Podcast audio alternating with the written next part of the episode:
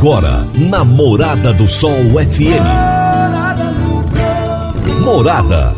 Todo mundo ouve. Todo mundo gosta. Oferecimento. Ambientec Controle de Pragas. A melhor resposta no controle de roedores e carunchos. Conquista Supermercados. Apoiando o agronegócio. Forte Aviação Agrícola. Qualidade de verdade. Cicobi Empresarial. Há 13 anos ao lado do cooperado. Rocha Imóveis. Há mais de 20 anos responsável pelos mais relevantes loteamentos de Rio Verde. Divino Ronaldo. A voz do campo.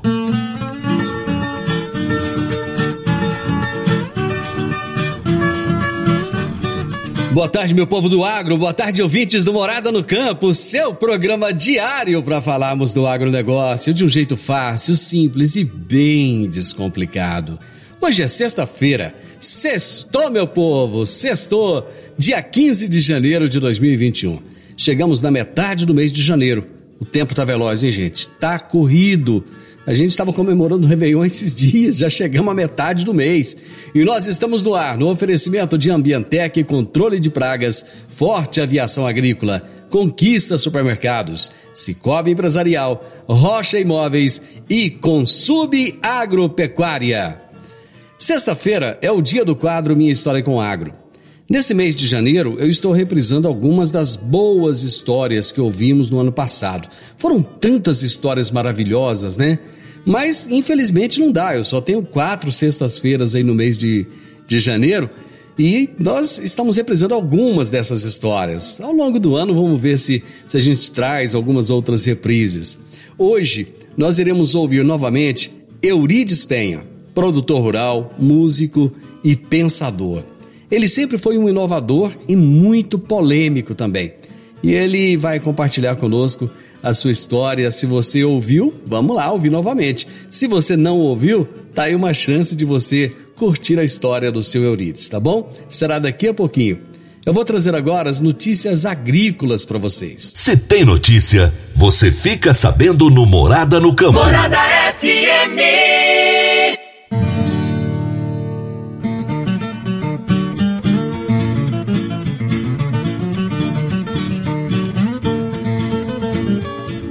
As importações brasileiras de arroz seguem em bons volumes. Em dezembro, o total adquirido foi o terceiro maior da série histórica da SESEX, iniciada em 1997. Atrás apenas dos volumes importados em setembro e dezembro de 1998.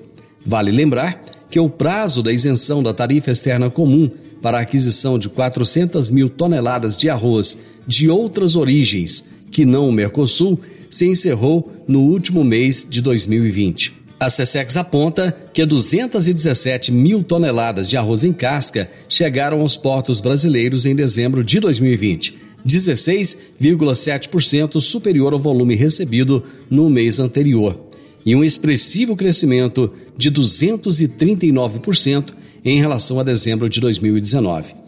Os preços seguem em queda na parcial deste primeiro mês do ano. Dentre os compradores ativos no mercado, parte tem reduzido o volume ofertado para o grão em casca, alegando dificuldades nas vendas do fardo, queda nos preços do produto final e alta competitividade no setor. Entre 30 de dezembro e 12 de janeiro, o indicador Exalc Senar Rio Grande do Sul mostrou queda de 58% nos grãos inteiros com pagamento à vista e 3,8% fechando a R$ 90,64 a saca de 50 quilos na terça, dia 12.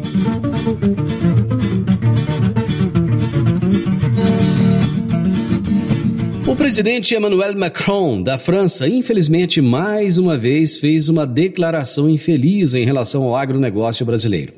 Ele disse em seu Twitter que comprar soja brasileira é incentivar e colaborar com o desmatamento da Amazônia. Aqui no Brasil, várias autoridades e entidades se manifestaram e responderam Macron. O vice-presidente Hamilton Mourão disse em bom francês que o presidente Emmanuel Macron n'est pas bien, ou seja, não está passando bem. O Ministério da Agricultura soltou a seguinte nota: O Brasil tem uma das legislações ambientais mais rigorosas do mundo e utiliza tecnologias reconhecidas que ampliaram a sustentabilidade de sua produção agropecuária. A declaração do presidente francês Emmanuel Macron sobre a soja brasileira mostra completo desconhecimento sobre o processo de cultivo do produto importado pelos franceses e leva desinformação a seus compatriotas. O Brasil é o maior produtor e exportador de soja do mundo, abastecendo mais de 50 países com grãos, farelo e óleo detém domínio tecnológico para dobrar a atual produção com sustentabilidade, seja em áreas já utilizadas, seja recuperando pastagens degradadas, não necessitando de novas áreas. Toda a produção nacional tem controle de origem. A soja brasileira, portanto, não exporta desmatamento. Assinado Ministério da Agricultura, Pecuária e Abastecimento. A FPA soltou a seguinte nota: a Frente Parlamentar da Agricultura acompanhou com profundo constrangimento as declarações do presidente francês Emmanuel Macron, em que associa a agricultura brasileira aos crimes de desmatamento ilegal. Sem nenhum dado oficial que comprove tal ilação, a não ser nosso recorde de exportação, que alcançou mais de 100 bilhões de dólares em 2020. A França, em toda sua história, nunca demonstrou tanto desespero em relação ao desenvolvimento sustentável que o Brasil alcança ano a ano, com novas tecnologias e uma agricultura de precisão que garante duas safras por ano.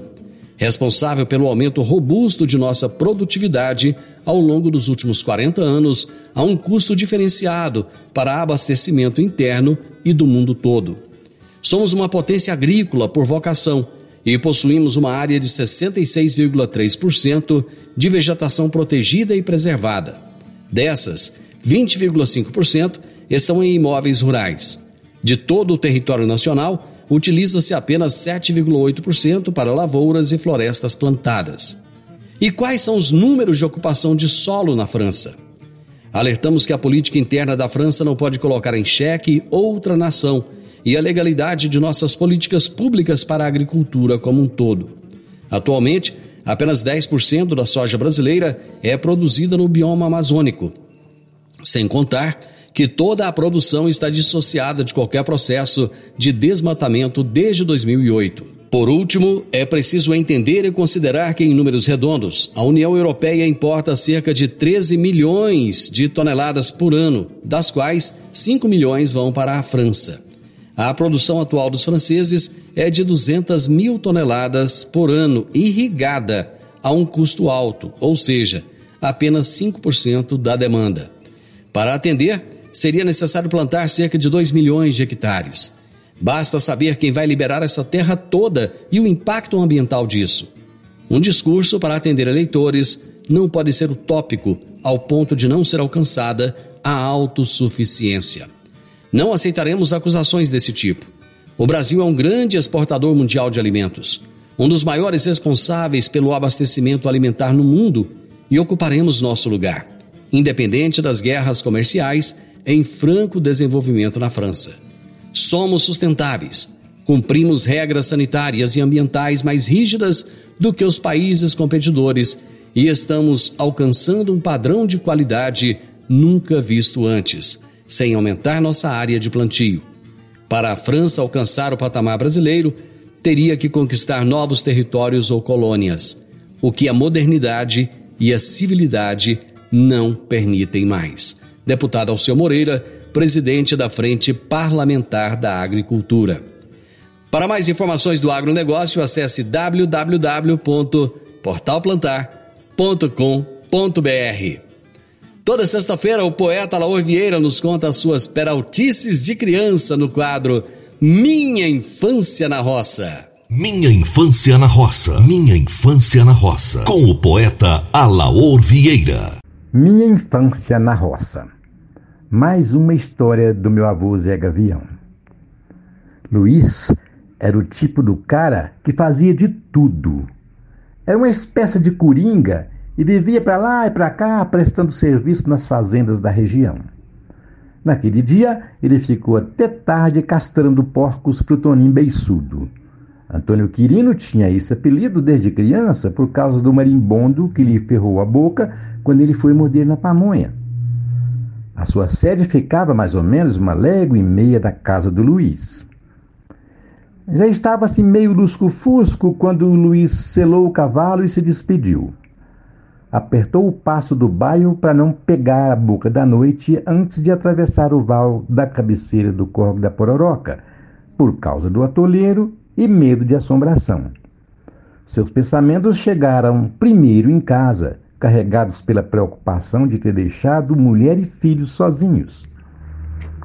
Sem tirar atenção do rumo do trieiro, para desviar dos galhos de aroeirinha, Luiz, que já estava perto da cabeceira, avistou um tênue facho de luz, assim, feito luz de candeia, zanzando a uns dois metros do chão. O cavalo deu uma refugada e empacou. O Luiz já não achava mais as pernas para cutucar as esporas. Meu Deus, seria a tal da assombração? Depois de certo silêncio, ouviu-se um chamado: Luiz! Luiz! O assustado rapaz reconheceu a voz e, meio engasgado, retrucou: Fala o que está precisando, mas eu não quero ver nada. Era a voz do seu compadre Jerônimo Caiana, que tinha morrido quando o curisco caiu na cerca de arame. Veio pedir para ele cumprir um voto em Trindade que ele não teve tempo de cumprir por causa do raio. Abraço, seu Alaor. Até a próxima sexta-feira. Dicas para você aplicar bem o seu dinheiro. O Cicobi Empresarial oferece as modalidades de aplicação em RDC, que é o Recibo de Depósito Cooperativo, LCA, que é a letra de crédito do agronegócio, LCI, letra de crédito imobiliário e também a poupança. Ajude o seu dinheiro a crescer aplicando no Cicobi Empresarial. Prezados cooperados, quanto mais você movimenta, mais a sua cota capital cresce. Cicobi Empresarial, a sua cooperativa de crédito, um futuro melhor em 2021. Cicobi Empresarial, no Edifício Le Monde, no Jardim Marconal. Eu vou fazer o um intervalo e eu volto já já com vocês. Divino Ronaldo, a voz do campo.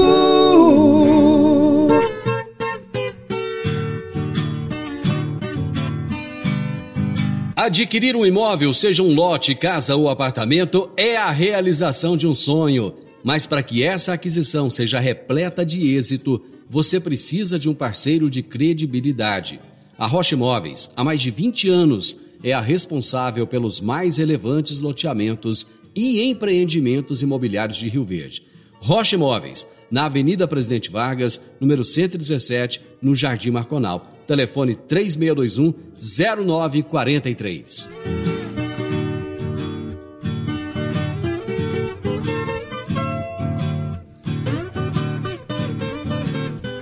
Minha história com o agro. Minha história com o agro. Hoje no quadro Minha História com o Agro, eu vou conversar com o produtor rural, músico e pensador Eurides Penha.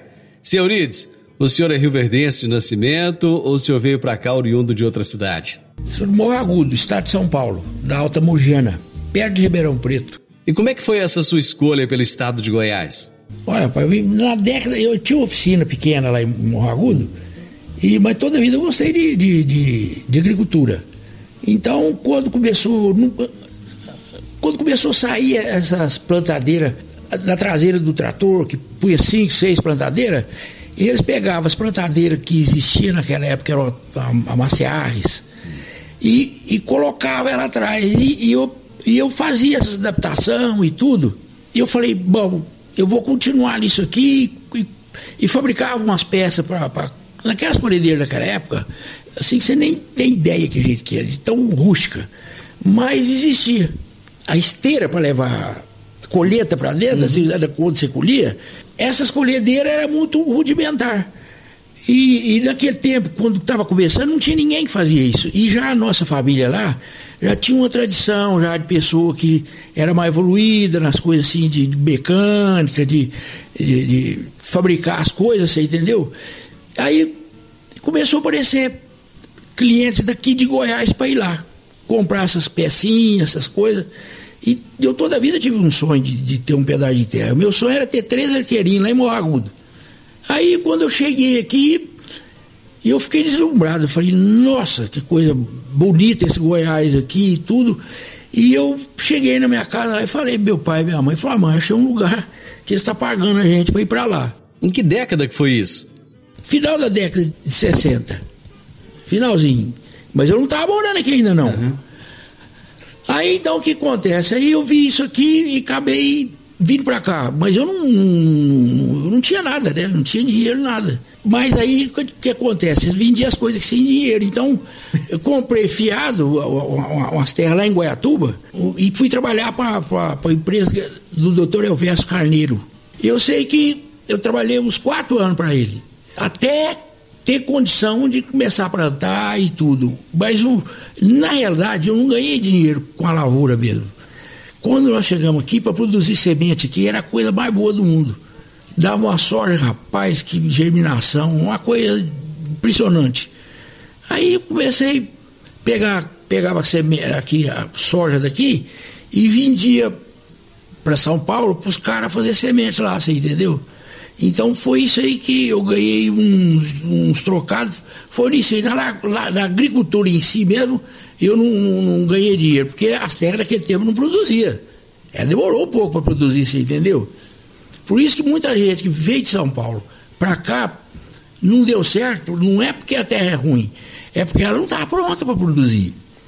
E eu já tinha essa vivência, sabia que tinha que esperar e tudo, então eu fui trabalhar de gerente de fazenda até poder plantar, né? E isso me ajudou muito. Foi o que me ajudou de tudo, né? E que tamanho que era essa área que o senhor plantava naquela época? Ah, não, eu plantava, eram 100 alqueires. Eu já plantava bem, uma área boazinha já.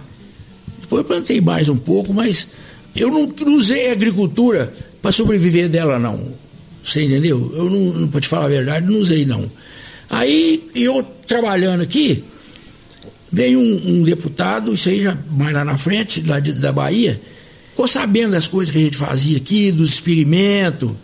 Quando eu fiz o plantio direto em, em 84, eu já eu já eu para mim não tinha problema nenhum e eu já sabia que o plantio direto já não era o final não, ele era o começo. Porque eu já sabia que eu podia plantar sem herbicida. Eu já tinha tecnologia para plantar sem herbicida. Rapaz, eu vou te falar uma coisa para você. Eu sou incapaz de ficar sem ficar pensando o que, que eu posso fazer. Eu sempre procurei o que eu não perdi na esperança de achar que eu não estava procurando. E sempre fui atrás de, de, quem sabe. Eu não tenho vergonha de perguntar e nem de andar. Aonde tinha uma, uma pessoa fazendo uma coisa diferente, eu ia atrás para ver o que ele estava fazendo. Então, eu até eu não sou inteligente, não, mas eu, eu, eu tenho um dom de, de de tirar do sujeito que ele não sabe aproveitar para ele. Por exemplo, eu olho cada um, por exemplo, você tem uma virtude, o outro tem outra, eu sou capaz de tirar um pouquinho de cada um e montar um, um esquema para fazer. Entendeu? Eu não tenho inveja, não tenho medo de perguntar para um menino. Se tiver um menino de 4 anos e ele fala para mim que sabe fazer, eu falo, então me ensina. Para mim não tem problema nenhum. Quando o senhor começou a implantar essas tecnologias, como é que foi a reação das pessoas que, que conviviam com o senhor? Ué, então é interessante que agora eles estão fazendo uma agricultura parecida com aquela que eu, tô, que eu fiz há 40 anos atrás, só isso. Agora que eles estão começando a entender, mas não entendeu de tudo não, eles só estão começando. E o que é que o senhor quer dizer com essa afirmação? Eles não entenderam exatamente que a agricultura é uma das coisas mais simples que existe, mas eles não, eles não percebem isso. Por quê? Porque eles aceitam a agricultura que não foi o agricultor que está fazendo a agricultura do agricultor, eles estão fazendo a agricultura das empresas, entendeu? Então, eles não, eles não têm raciocínio mais, eles perderam a noção da natureza, eles, eles perderam o contato com a natureza. Ele não existe. O agricultor hoje, ele, ele, ele, não pensa mais na natureza, ele acha que ele domina a natureza. O agricultor não entendeu até hoje que o ser humano é um simples passageiro do tempo. Nós não somos nada, o ser humano não é nada. Ele, ele tem que buscar as coisas da natureza. E outra coisa, a natureza não é mãe de ninguém, não. A natureza é madrasta. Se você fizer uma contrária a ela, você, ela devolve dobrado para a gente. Senhores, me explica melhor essa sua teoria de que o produtor está em descompasso com a natureza. O agricultor não está preservando de acordo com o que precisa. Só que tem uma coisa, pessoal da cidade, é injusto com o agricultor, você entendeu? Porque sem entender, o agricultor tem 100 alqueires, mas 20 alqueires ele não pode fazer nada com ele. Agora você pensa bem, 20 alqueires tem que ficar parado lá e ele tem que preservar, ele tem que fazer um monte de coisa aqui lá, gastar dinheiro com aquilo lá. E quem porcalha a natureza é quem mora na cidade. Você percebeu como é que é isso? Então, o agricultor, ele, ele, ele, ele é um grande injustiçado, embora ele não tenha condição de fazer uma preservação certa, por quê? Porque a tecnologia que ele usa não é para aumentar a produtividade, é para aumentar a produção. E porque as, as, firmas não têm interesse que o agricultor aumente a produtividade. Eles querem que ele aumente a produção. Porque quanto mais eles produzem, mais as firmas ganham. E eles ficam na mão das firmas. Entendeu? Ele é dominado. É, é dominado por drone, por não sei o quê e tudo. Já vem prontinho o pacote. Você quer ver o que, que, é, que, que, é, que é agricultura hoje? Um, uma pessoa mora em, em São Paulo, da capital. A melhor faculdade de, de, de agronomia não é em, em, em Piracicaba? Piracicaba. Tá certo? Então, ele mora lá, estuda lá e tudo, e ele nunca foi visitar uma fazenda, assim, que jeito funciona e coisa, ele sai de lá agrônomo para ensinar os agricultores. E o agricultor é tão humilde que é ele que entende, o agricultor sabe o que tem que fazer. Você pega os agricultores mais antigos, o que você aprende é que essa pessoa não tem preço. Só que chegam os caras aí, ele vai fazer um financiamento, isso aí você não pode fazer não, tem que fazer assim. Isso aí já vem um pacote prontinho para você fazer. O senhor acha então que falta um retorno, um regresso ao que era simples, ao que era básico? Quem entendeu o que está acontecendo e voltar, vai ser feliz. Quem não entender vai ser cada vez mais escravo. Quando o senhor falou em produção e produtividade, é, assim, não, não ficou muito claro. Vamos exemplificar melhor esses conceitos? Então, o que, que, é o, o, o, ser produtividade é você é usar todas as coisas, todo o material, toda a tecnologia do lugar para você produzir. Aí você vai conseguir ter uma produtividade. Quando você usa a tecnologia que as empresas te vendem, você vai ter produção e ser escravo delas. Se você pegar um solo de, de areia e eles investir toda essa tecnologia que tem hoje, com drone, com tudo, você não precisa nem lá, tudo aí, vai lá e produz. E você pega um, que em vez de ele pegar, usar essa tecnologia, ele usa pó de rocha e merda de boi, ele vai dar um cor no outro lá que você nem calcula. E ele vai ganhar dinheiro, ele, ele vai ter lucro. Resumindo, o senhor acha então que a produtividade não está valendo a pena pelo alto custo da produção ao se utilizar tanta tecnologia, é isso? É muito fácil você fazer a conta, aí você pega, vê quanto a pessoa, quanto saco de soja o sujeito gasta para produzir e vê o que sobra para ele, você vai fazer a conta aí. Se ele está ganhando dinheiro, mas não está tendo lucro. Sobra um dinheiro lá, mas não é lucro. O que, que levou o senhor a desistir da agricultura, já que o senhor me relatou que gostava tanto de pesquisa, de inovação, e o senhor conseguiu colocar todo esse conhecimento adquirido em prática? Coloquei. Eu fui o primeiro aqui no Brasil que fez o plantio direto no Cerrado, fui eu. Eu fui o primeiro no Brasil que fez, plantou milho direto, plantei arroz com plantio direto, fui eu. Eu fiz plantio direto no Colonhão, pra você ter uma ideia. Isso eu tenho tudo documentado. Eu tenho tudo isso documentado. É, mas ao mesmo tempo o senhor me relatou que tentou agregar outras pessoas para fazerem pesquisas e experimentos juntos, mas que não teve sucesso, não foi? É muito fácil, eu fiz isso em mil, 1984. Agora que estão começando a fazer, alguns aí, não é muita gente não, mas tem uns caras bons aqui, eles estão fazendo.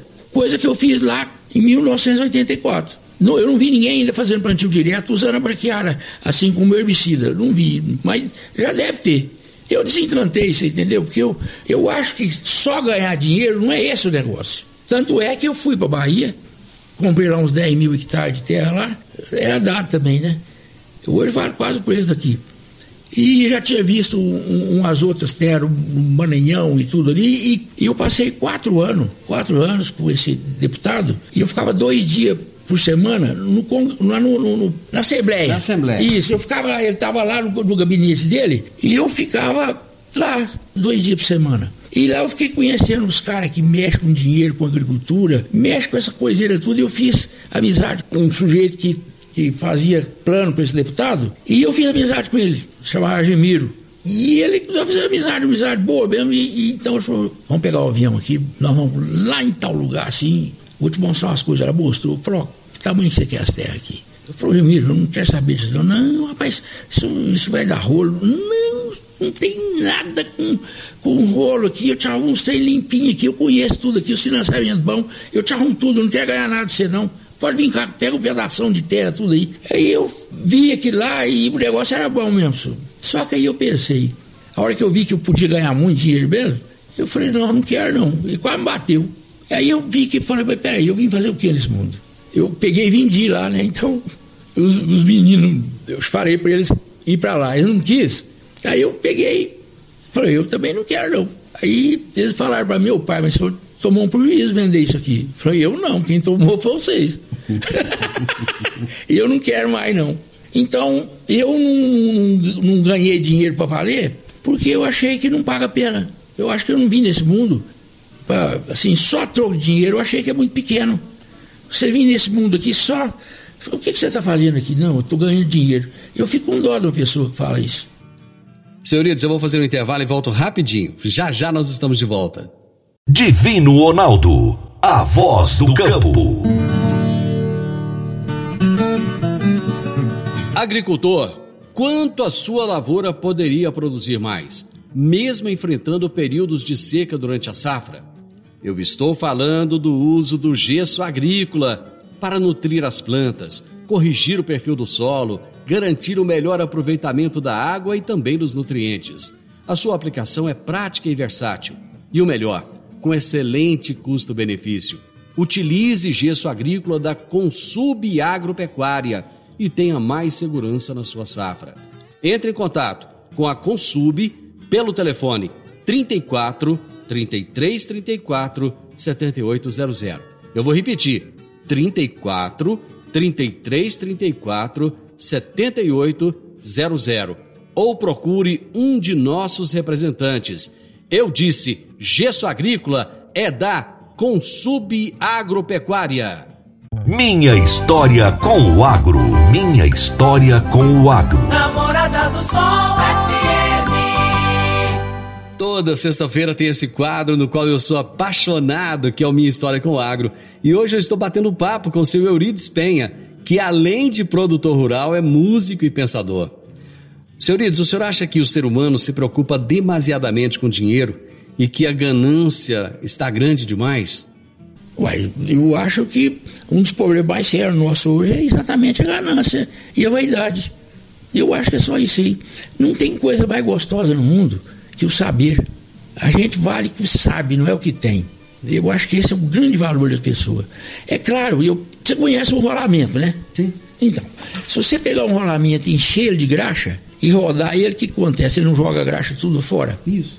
Não fica uma película ali? Uhum. É aquilo ali. Não precisa mais, para quê?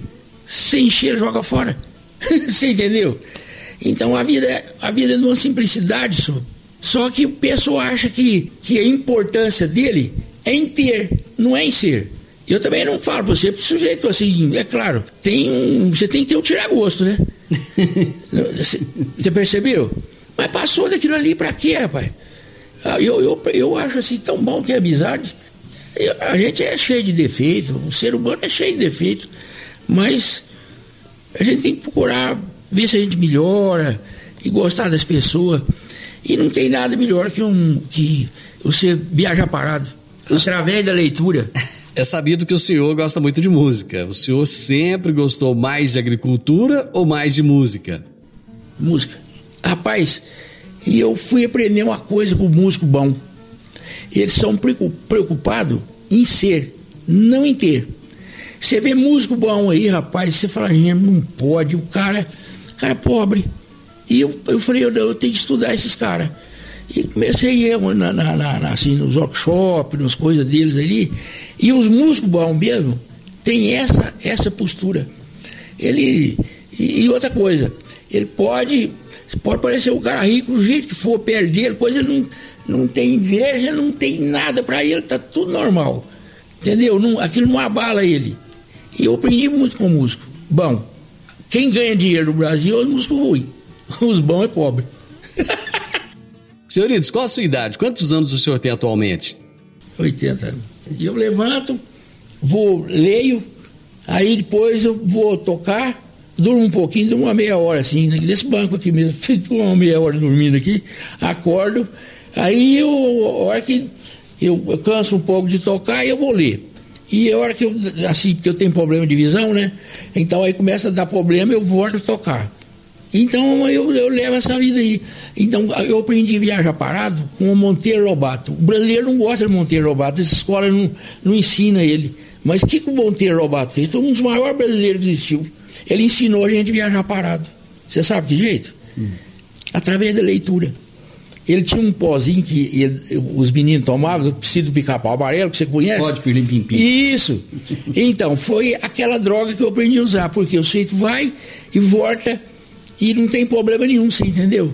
Então ali eu fui conhecer a, a, a, a, Grécia, aquela coisa toda da mitologia grega, aquela coiseira toda. E aí acabou, eu, eu, ele, eu, eu devo uma obrigação para aquele homem que não tem preço. E como é que o senhor vê a juventude de hoje?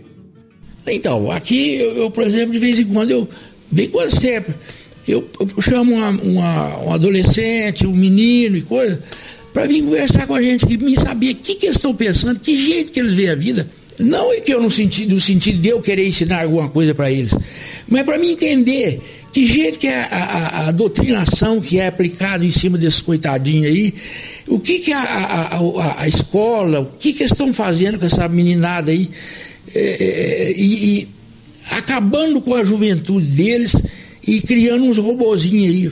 É isso aí que eu fico triste. Então, eu, e a gente não pode fazer nada. Porque a gente, embora tenha uma, uma certa noção do que está acontecendo, a gente também é dominado. Nós somos escravos do sistema.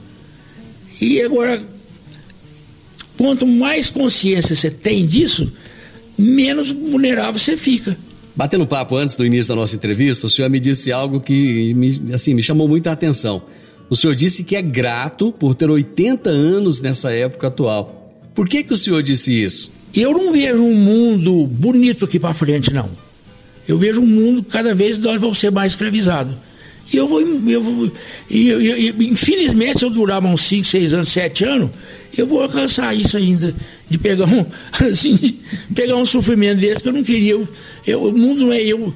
Eu vivi um mundo. Eu vivi, ó, para te falar uma coisa. Eu vivi a época de ouro do Brasil, que foi de, de 1960, 1960 a, a, a 1990.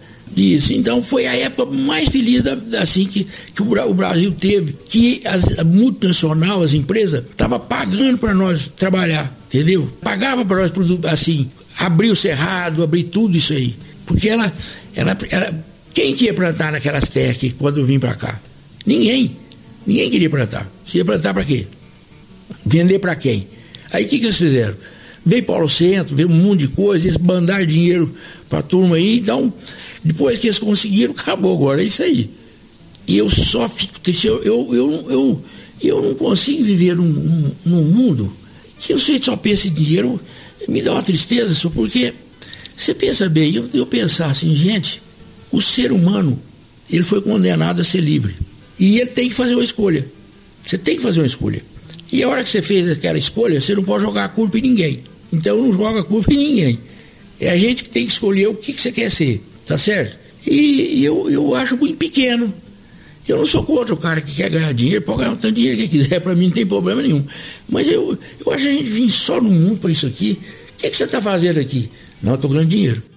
O senhor concorda com aquela frase que diz que tem gente que é tão pobre, mas tão pobre que só tem dinheiro? Mas é a coisa mais válida que existe. Não tem, não tem um negócio mais certo que isso aí. Não tem, não. Não tem, não. Você sabe onde eu vi as pessoas mais felizes? Hum. No sertão. Eu conheço, assim, para te falar a verdade, o, o sertão do, do, Brasil, tudo. Eu andei isso tudo aí, antes de plantar e tudo. Porque no começo, lá de Morro Agudo, e, e, como eu fabricava essas máquinas, era molecão, fabricava essas máquinas agrícolas aí, assim, fabricava, fazia adaptação e fazia para aqueles coitados, aqueles sitiantes lá, aquela coisa tudo. Aí isso, eu falei, ah, rapaz, se eu tô fazendo máquina para esses caras aí, eu vou ganhar dinheiro, porque você é todo um estopeiro aí, coisa, eu pensei, né? Um estopeiro aí, coisa não sabe nada aí, eu vou ganhar dinheiro, vou ganhar muito dinheiro. E comprei, e comprei umas terras. Meu pai tinha nome lá e coisa, aí, aí eu comecei a comprar, meu pai ele viu fazer as coisas e ele, tá, ele sabia o que ia acontecer e o que eu estava fazendo não ia dar problema para ele, né? Mas aí eu fui comprar um pedacinho de terra lá. E foi nos bancos para financiar. Meu pai tinha nome, aquela coisa, não era rico, mas tinha um nome bom e tudo. E os caras que eram amigos mesmo, esses que eu achava que era babaca, ficava rindo de mim, então você vai plantar lavoura, hein?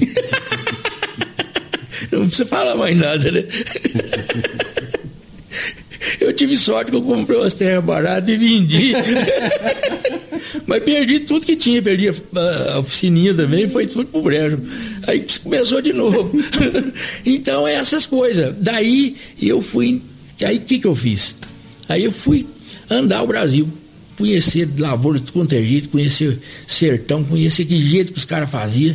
E procurei pesquisador, procurei tudo. E um dia um cara, um, um vendedor de adubo falou para mim, eu estou entendendo o que você está fazendo. Você, você tem que parar e, e, focar o que, que eu quero, é isso aqui, porque você está escutando todo mundo e você não vai chegar em lugar nenhum. Entendeu? Aí eu, eu mudei o jeito, sempre vendo as coisas, e, e, e eu sempre olhei a natureza. Você quer fazer as coisas? Você quer plantar? Você, a terra, a terra é um termômetro. Eu, eu, eu fazia análise de terra para fazer financiamento, mas ela mostra o que ela é. Mas o senhor não acha que a natureza mudou muito nesses últimos 40, 50 anos? Por exemplo, antigamente o produtor sabia até o dia que ia chover, mas hoje já não é mais assim. O senhor concorda? Não, você tem, você está certinho, você está certo. A água de superfície vai acabar. A água de superfície vai acabar. Eu já venho falando isso há muitos anos. A água de superfície vai acabar. O, o, o, tem um cara muito bom, eu não estou sabendo o nome dele agora, ele falou do negócio dessa é, situação climática que o mundo está passando. Ele fala que o homem não tem interferência nisso aí. Só que, de fato, se desmatar e coisa, não muda muita coisa, não. Assim, a chuva vai. É, é, é aí que está o problema. O, o que, que acontece? a quantidade de chuva é a mesma. Pode ser até a mesma, mas ela não é parelha. Uhum. E outra coisa, o, a, o solo está perdendo a impermeabilização, você entendeu? Uhum. Porque uhum. o, você desmata ali, então chover 4, 500, 600 milímetros no mato e chover numa, numa terra nua, o estrago é, é diferente. Então a, a, interferência do ser humano está fazendo isso sim. E ele que é culpado do jeito dele trabalhar o solo. Tanto é que se você pegar hoje um, uma, um lugar que tem uma mina e você preservar a mina e coisa, a água volta outra vez. Bom. Senhoritos, eu vou fazer mais um intervalinho. Já já nós estamos de volta. Divino Ronaldo, a voz do campo.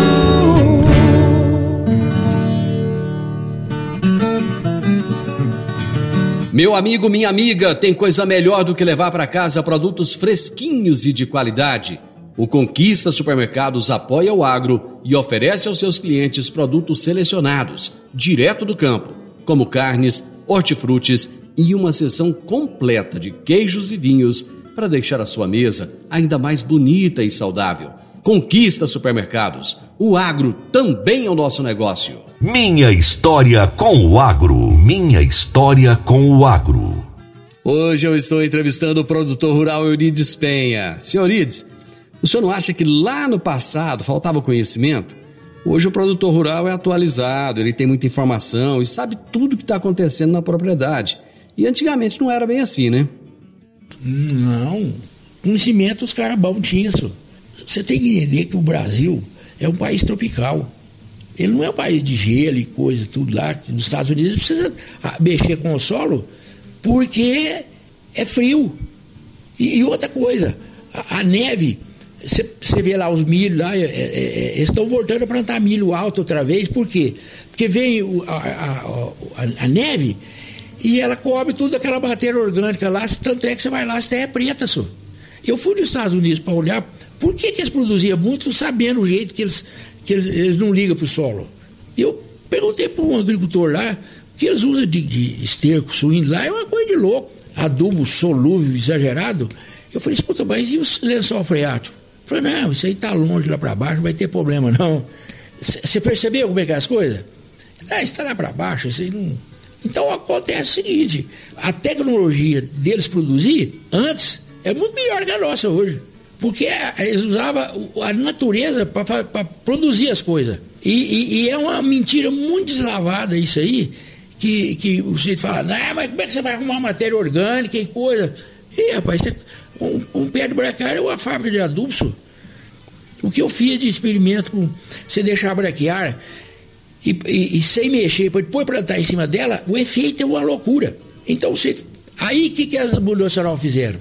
Para não deixar os caras usar, fazer a, cobertura, eles falam que se eu usar o, o, o gado, fazer rotação o gado, é, é bom. A vaca é um negócio tão violento que quando você pega um, um, um, uma fazenda que era de gadeiro, era tão deserto. A, a, olha, se souber, para mim, eu, eu gosto de gado, mas o, o, o, gado, se ele não tiver a lavoura para bancar ele, ele não dá lucro não. Então o senhor acha que a integração lavoura-pecuária não é uma boa opção? Ele está tá transferindo o lucro da agricultura para bancar o gado. E é muito fácil explicar isso. Pergunta se alguém Aqui já teve coragem de fazer isso de deixar um, um, uma braquiária sem colher, sem nada para formar massa e no outro ano ela plantar. Para ver a diferença que dá. E outra coisa, o sujeito está numa terra rica em matéria orgânica, vamos falar. Ah, esse ano aí a soja está ruim de preço. Não, então eu não vou plantar, não. Aí o outro ano ela fala, nossa senhora, a soja vai. Fecha um negócio bom com soja, Aí, uma vez ou outra, você pode fazer isso aí. Você usa um adubo químico, ela produz três vezes mais. Aí você vai ver que é produção. E, e, e, mas as multinacionais não deixam os caras usar isso, não deixam fazer isso. Por quê? Porque não tem interesse para eles. E o agricultor acha que está certo. Eles vêm com um pacote prontinho, dá para você prontinho. Rapaz, aqui você não tem que fazer nada, que está aqui, ó, está prontinho. E o cara vai e faz. Você entendeu? Então, quanto mais ele aceita essa imposição das firmas, mais escravo ele fica. E acha que não é. E que mensagem que o senhor deixa para os nossos ouvintes? Eu, a mensagem mesmo que eu te falo para você me deixar, que eu deixo para mim mesmo, é que o ser, o, o, o, o ser humano ele é muito insignificante. Ele, ele não é dono de nada, ele é simplesmente um passageiro do tempo. E ele tem que entender que o grande problema é a gente pensar que pensa, achar que sabe e imaginar que tem. Se ele entender isso, ele vai ser feliz. Senhoritos, foi um prazer enorme falar com o senhor e, e poder ouvir suas histórias e seus pensamentos. Muito obrigado por me dar esse privilégio. Muito obrigado. Prazer foi mesmo conversar com você. E como o senhor Eurides mesmo disse, que ele é um apaixonado por música, nós vamos ouvi-lo tocar uma linda canção no seu saxofone.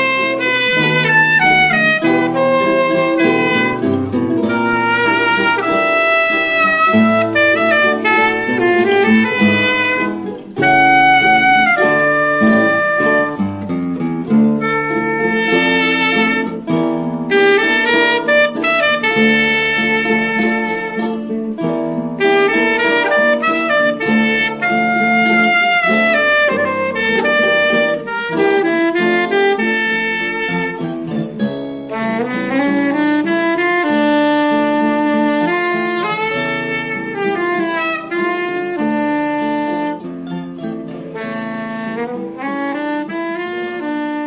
Final do Morado no Campo, eu espero que vocês tenham gostado. Segunda-feira, com a graça de Deus, eu estarei novamente com vocês a partir do meio-dia aqui na Morada FM.